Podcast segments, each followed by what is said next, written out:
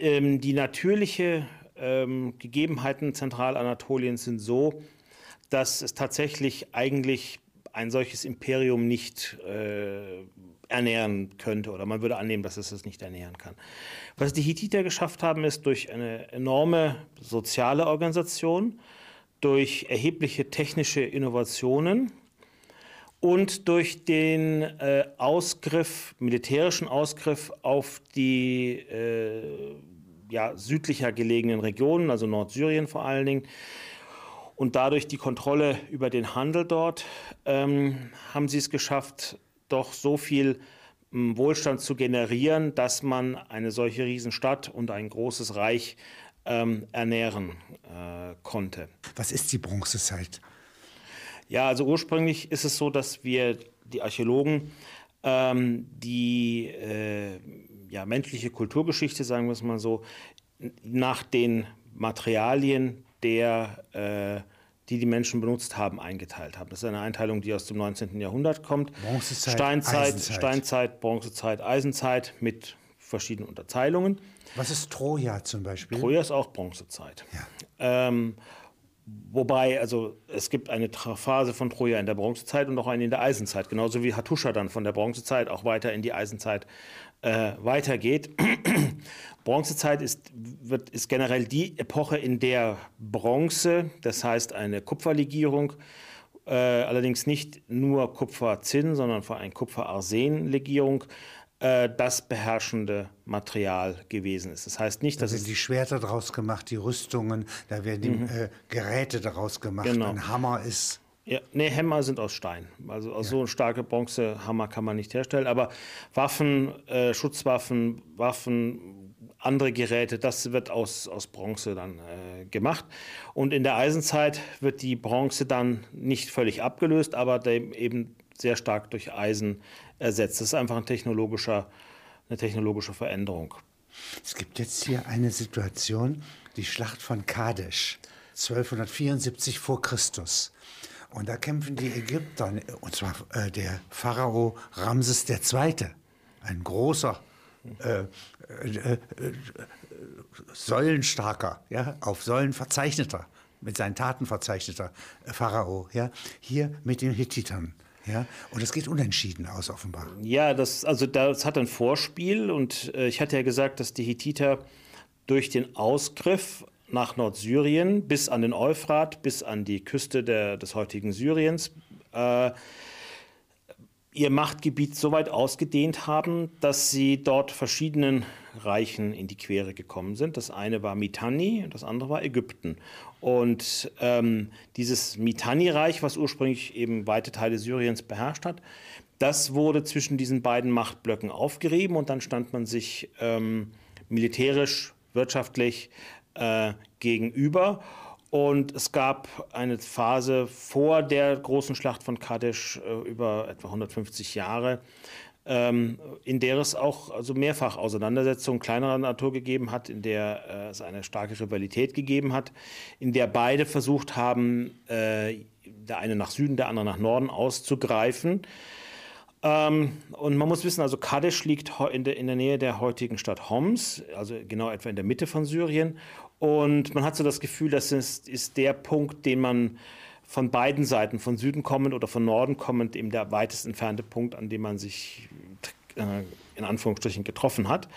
Ähm, diese Schlacht ging tatsächlich unentschieden aus, wobei die ähm, ägyptischen Quellen es natürlich so darstellen, als hätte der Pharao äh, gewonnen. Aber die historische Meinung ist tatsächlich so, dass ähm, der Pharao in eine ja, taktische äh, Hinterhalt oder taktische Falle der Hethiter geraten ist und nur mit Glück äh, seine Position halten konnte und dann dort äh, äh, ja, das Ganze in einem, in, einem, in einem Unentschieden endete. Es war so, dass die Hethiter dann auch nicht weiter nach Süden ausgreifen konnten und die Ägypter nicht nach Norden ausgreifen konnten. Und es gab einen Friedensvertrag. Ja. ja einen wirklichen äh, Ausgleichsvertrag, sodass also der seltene Fall, dass zwei Großmächte ja, nicht äh, so aufeinandertreffen, dass eine die andere vernichtet, wie Rom, Karthago, ja, sondern es wird hier sozusagen ein Ausgleich geschaffen und dieser Vertrag ist heute noch, hat ein Ehrendenkmal in der UNO. Ja, dieser Vertrag ist etwas ganz Besonderes, weil wir auch die Vorgeschichte, also den diplomatischen Briefverkehr zu diesem Vertrag kennen. Und daraus geht hervor. In ägyptischer Schrift? Oder nein, in, äh, die, die, Lingua Franca, das heißt Ach. die diplomatische Verkehrssprache dieser Zeit, war weder hethitisch noch ägyptisch, sondern akkadisch also die mesopotamische äh, Sprache, die Sprache, die in Mesopotamien äh, verwendet wurde, wurde als Lingua Franca äh, im alten Orient äh, verwendet. Das war die Sprache, die, jeder auch. kannte, ja genau, ja. die jeder konnte, so wie heute Englisch oder mhm. Französisch, früher bei den Diplomaten. Und ähm, diese Briefe, die zwischen dem Pharao und dem medischen König ausgetauscht wurden, die kennen wir. Die sind bei diesen frühen Ausgrabungen 1906, 1907 gefunden worden. Ähm, und aus diesen Briefen geht hervor und auch aus der Präambel des Vertrags geht hervor, dass man sich darüber im Klaren war, dass man also jetzt sehr lange Krieg geführt hat gegeneinander, dass das mit dem Kriegführen nichts gebracht hat. Und äh, in der Präambel des, des Vertrags wird also gesagt, dass man einen Frieden möchte, schaffen möchte, der zum Wohle beider Völker äh, auch möglichst lange ähm, dann bestehen haben, äh, bestehen bleiben soll. Und tatsächlich, es wird ein Vertrag geschaffen, äh, der das erste Mal zwei Staaten auf Augenhöhe miteinander kommunizieren lässt und miteinander ein gemeinsames Ziel, nämlich Frieden, definieren lässt. Und das, das ist der erste Vertrag, Friedensvertrag oder politischer Vertrag äh, in der Menschheitsgeschichte, ähm, wo es auf Augenhöhe wo kommuniziert wird, wo nicht der, der Sieger dem Besiegten etwas diktiert, wie das vorher der Fall gewesen ist. Es gab also vorher sehr oft Verträge, also in Mesopotamien, auch in Ägypten. Aber ähm, diese Verträge waren immer, dass der Sieger dem Besiegten äh, seine Bedingungen diktiert hat. Aber in diesem Falle äh, zwischen äh, Hattuschili III. und äh, Ramses II., dieser Vertrag hat ein ganz anderes Ziel. Und man muss auch sehen, dass dieser Vertrag dann über 80 Jahre, vielleicht 70 Jahre, je nachdem, welche Chronologie man da nimmt, äh, äh, Bestand hatte und den Frieden zwischen beiden Völkern gesichert hat. Es gab dann Austausch von äh, Diplomaten, es gab Austausch von Künstlern, von Handwerkern, von Ärzten zum Beispiel, die nach Hattusha gekommen sind. Das ist interessant. Also, dass hier Schreiber, sehr Sterndeuter, ja, mhm. nicht? Ähm, äh, Ärzte, ja, nicht? Und alle diese Attribute äh, einer hohen Zivilisationsstufe, ja, äh, also in Hattusha anwesend sind, ja, so wie sie es am ägyptischen äh, Zentrum auch wohl sind.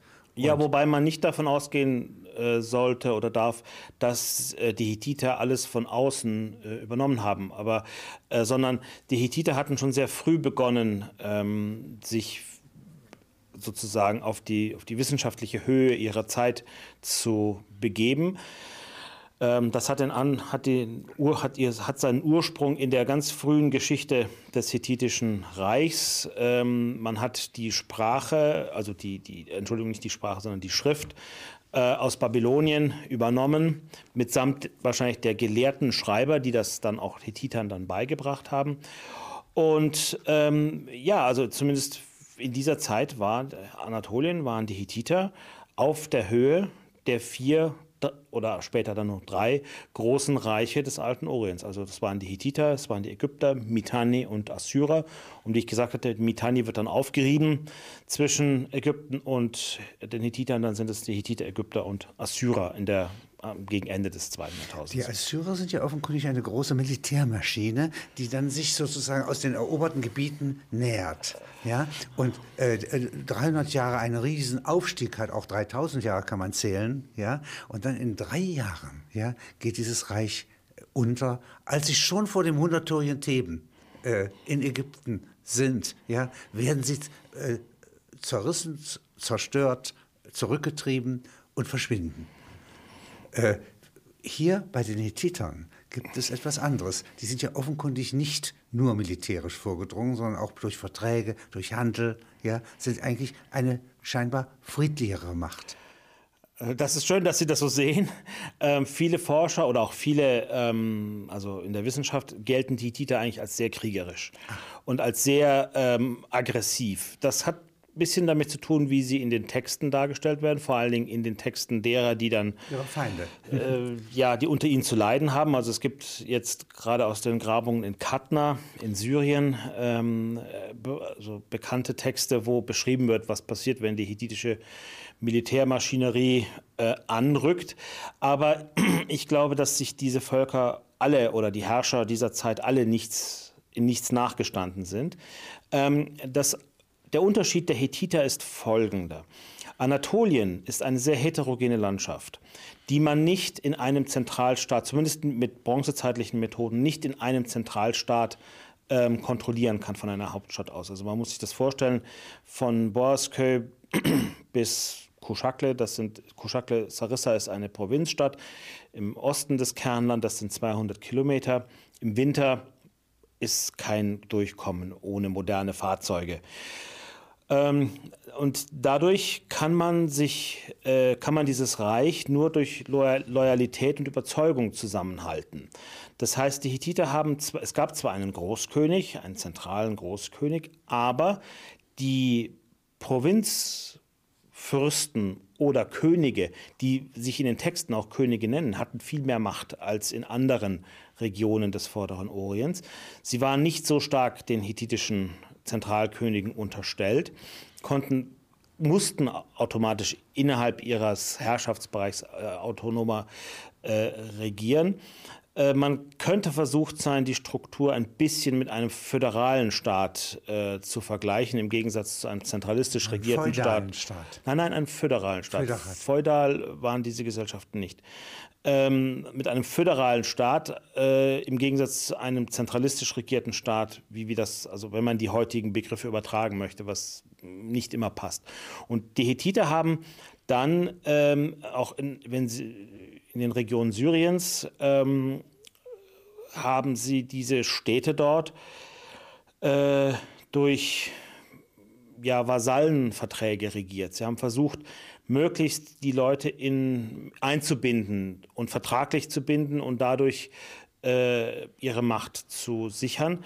Und das ist ganz anders, als das eben die Assyrer oder auch die Ägypter äh, getan haben, die viel direkter in diese Region eingegriffen haben. Jetzt gibt es etwas ganz Merkwürdiges, dass recht plötzlich, ja, also eigentlich in wenigen Jahrzehnten hatte ich den Eindruck, äh, wie Sie es schreiben, hier ein Zivilisationsbruch stattfindet. Das heißt, dieses riesige Hethiterreich ja, geht, äh, fällt auseinander. Es bleibt immer noch etwas übrig. Ja, es wird, eine, was wie Sie ja nachgewiesen haben, eine Kontinuität nachzuweisen sein. Ja, aber das ist so ähnlich wie wenn äh, im Mittelalter in den Ruinen von Rom ja, noch eine Bevölkerung lebt. Ja? Wahrscheinlich noch drastischer. Noch drastischer. Das war wahrscheinlich noch drastischer. Wie kommt es denn zu diesem Sturz? Also man muss bei den Hethitern oder bei dem hethitischen Reich, wie gesagt, das darf man nicht als monolithischen Block betrachten. Äh, allein schon aufgrund der Größe, aber eben auch schon aufgrund der geschilderten äh, Struktur. Es bricht zusammen in den letzten Jahrzehnten des äh, 13. und in den ersten Jahrzehnten des 12. Jahrhunderts vor Christus. Also sagen 1100 und? Nee, äh, zwischen 1220 und 1180 muss es irgendwann vor, Christus. vor Christus muss es irgendwann zusammengebrochen sein oder ist es zusammengebrochen und zwar nicht in wir haben man hat früher gedacht in einem großen Angriff äh, der sogenannten Seevölker. Was sind Seevölker? Ähm, Seevölker sind eine, sind, werden in den ägyptischen Quellen genannt. Das ist eine Wanderbewegung, die das östliche Mittelmeer äh, zum Teil verheert. Äh, auch gegen die Ägypter kämpfen die werden dann von den Ägyptern letztendlich im heutigen Raum von Palästina angesiedelt. Und man hat gedacht, dass diese Seevölker eben auch die Hethiter Barbaren sozusagen. Ja, gesehen von also sie kommen, sie kommen aus dem ägäischen, vielleicht sogar balkanischen Raum, also balkanisch-ägäischen Raum. Schiff, die kommen zu Schiff, heißen? ja, die kommen ja. zu Schiff. Äh, und wir können auch entlang der Südküste der Türkei eine ganze Reihe von Zerstörungshorizonten nachweisen, in Palästina ebenso. Sind aber nicht die Phönizier. Nein, das ist nicht das die ganz anderes. Das ist was ja. ganz anderes. Also die, nee, das ist was ganz anderes. Ähm, und ähm, ja, also man hat lange gedacht, dass die, dass die Hethiter in diesem Zusammenhang zerstört worden sind. Aber in Hattusha gibt es keine äh, Hinweise auf eine zentrale Eroberung, auf eine, eine schlagartige Zerstörung, sondern es gibt Hinweise darauf, dass das nach und nach auseinandergebrochen ist, dass es sozusagen auseinanderdiffundiert ist, das System nicht mehr funktioniert hat, ähm, sowohl politisch, innenpolitisch als auch wirtschaftlich, als auch dann außenpolitisch äh, ins Wanken gerät. Es gibt also äh, Botschaften des äh, Großkönigs. Ja? Äh, man solle um Leben und Tod äh, Getreide nach Hattusha schaffen. Ja. ja. Anforderungen an die Vasallen. Ja, auch an, äh, es gibt sogar auch eine, eine Bitte nach Ägypten äh, dahingehend.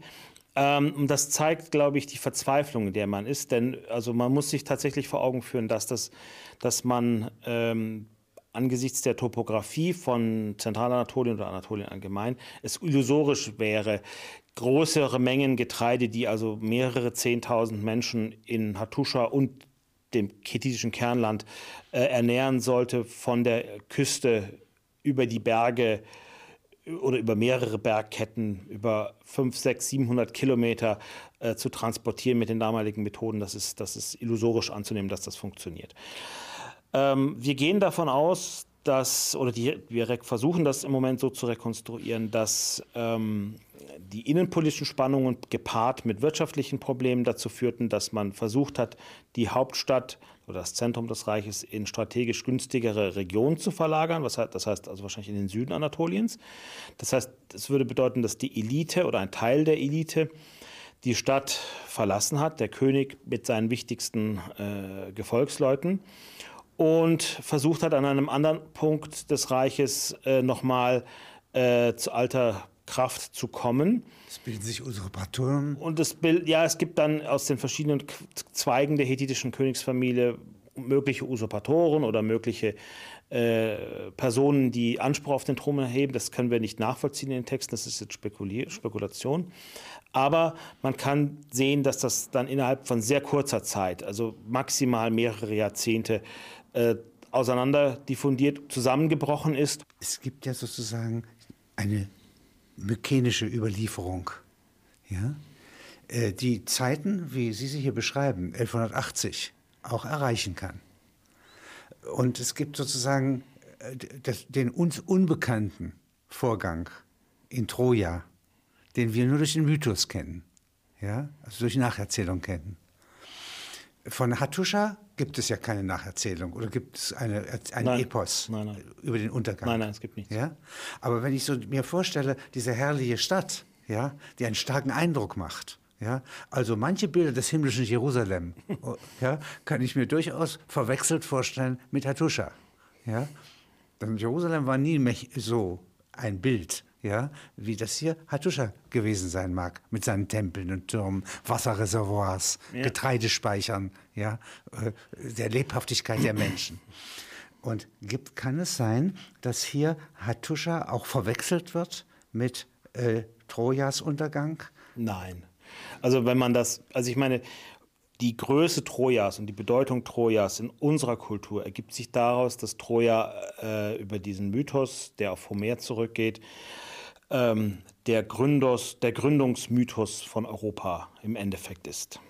Äh, das ist aber eine künstliche Überhöhung dieses Ortes. Wenn man den Ort auf seine archäologische oder historische Bedeutung runterbricht, dann ist das im Vergleich zu Hattusha oder im Vergleich zu den altorientalischen Großstädten wie Babylon oder Mari oder Aleppo oder Karkemisch oder Assur, ist, ist das äh, ein, ein Stadtteilchen ähm, also man muss das wirklich in der Relation zueinander sehen. Selbst ähm, Hattusha ist im Vergleich zu Assur oder Babylon oder Pyramesse ein deutliches, deutlich einfacheres Produkt, deutlich kulturell deutlich äh, einfacher gestaltete äh, Kultur. Nicht so, wir würden sagen, nicht so sophisticated äh, äh wie jetzt die babylonisch-mesopotamische Kultur oder äh, die ägyptische Kultur. Das muss man ganz klar sehen. Also wenn man die Kunst betrachtet, wenn man die Literatur betrachtet, Astronomie, Wissenschaft und so weiter und so fort. Die Hethiter haben einen sehr, für Anatolien einen sehr hohen, einmalig hohen Stand erreicht, aber äh, in der Relation zu den anderen konnten sie auch noch was lernen. Und ähm, es gibt Verbindungen äh, immer wieder mal der Hethiter in den Westen, zu, wenn man Achiava mit Mykene oder dem mykenischen Großreich oder wie man das auch immer definiert politisch, ähm, gleichsetzt dann mit, mit dem mykenischen äh, politischen System oder zumindest mit, den, dessen östlichsten Ausläufern, also an der Westküste Kleinasiens.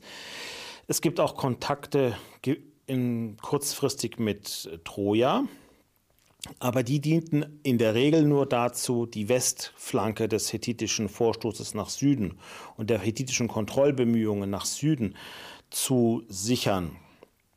Und wenn man sich anguckt, was jetzt die hethitischen Texte über das berichten, was man an äh, Beute, Tribut aus dem Westen oder aus dem Süden und Südosten bringt, das ist ein himmelweiter Unterschied. Also aus dem Südosten kommen die wirklich wertvollen Güter, Gold, Silber, ähm, feine Stoffe, die man äh, da der wirtschaftliche Input kommt von dort. Aus dem Westen hat man allenfalls äh, Kleintiere, äh, also Schafe, Ziegen, Rinder, ähm, Haustiere äh, mitgebracht und sonst war da nicht viel zu holen. Also Hattusha liegt eigentlich völlig außerhalb der oder sehr weit außerhalb der, In einem der Hauptrouten. unzugänglichen Gebirge. Schwer zugänglichen Gebirge, ja. Aber außerhalb der Hauptrouten Anatoliens. Aber wenn man in der Kunstgeschichte diese Städte, die auf einem Berg sind, auch den Gral stellt man sich so vor, Mhm. ja, nicht? Wenn man diese Abbildungen sieht, dann mag so eine Ahnung von der Wirkung von Hattusha dabei sein. ja, Denn die mesopotamischen Städte sind alle in der Ebene. die sind in der Ebene, die haben auch auf Wirkung gebaut. Also man, das Problem ist natürlich, wir wissen das nicht, wie das als auch ausgesehen hat. Ähm, auch in Mesopotamien, äh, wir können die Höhen dieser Gebäude kaum er, er, eruieren. Ja, ja. ja. Aber wenn man sich also Modelle sagen wir von Babylon äh, ansieht, dann waren das schon sehr hohe Bauten, die auch auf Sicht gebaut waren, auch darauf ausgerichtet waren, gesehen zu werden. Man denke nur an, den, an die sogenannten hängenden Gärten von, von Babylon. Ähm, das war sicherlich auch etwas, womit man ja, Zivilisation und Machtanspruch transportiert hat nach außen. Aber die Hethiter haben das, das, da stimme ich Ihnen zu, durch die geschickte Ausnutzung der Topographie und der Landschaft zu einer ähm, sehr seltenen oder einmaligen Auf einem Felsen auch noch mal eine Mauer Äh, Brillanz und dahinter gebracht. noch mal ein Tempel Ja. und dann noch ein Turm und so weiter. Genau. Das muss schon sehr eindrucksvoll gewesen Ja, sein. Ich ja. stelle es mir blau vor. Ja. Blau. Also wenn Sie vielleicht mal kommen könnten, dann äh, würden Sie sehen, dass also wahrscheinlich allenfalls weiß gekalkt. Da wird ja jemand, der sich annähert in 20 Kilometer Entfernung, also eine Tagesreise, bevor er diese her doch herrliche Stadt erreicht mit ihren Türmen ja, und ihren Tempeln, ja, sieht er sie vor sich. Eigentlich wie ein Gral. Man muss sich das äh, in der Zeit der Hethiter doch sehr beeindruckend vorstellen, auf, auf verschiedenen Höhenniveaus, diese monumentalen Bauten mit Sechs Kilometer Mauern. sechs, sieben Kilometer langen Stadtmauern und so weiter. Also das ist, war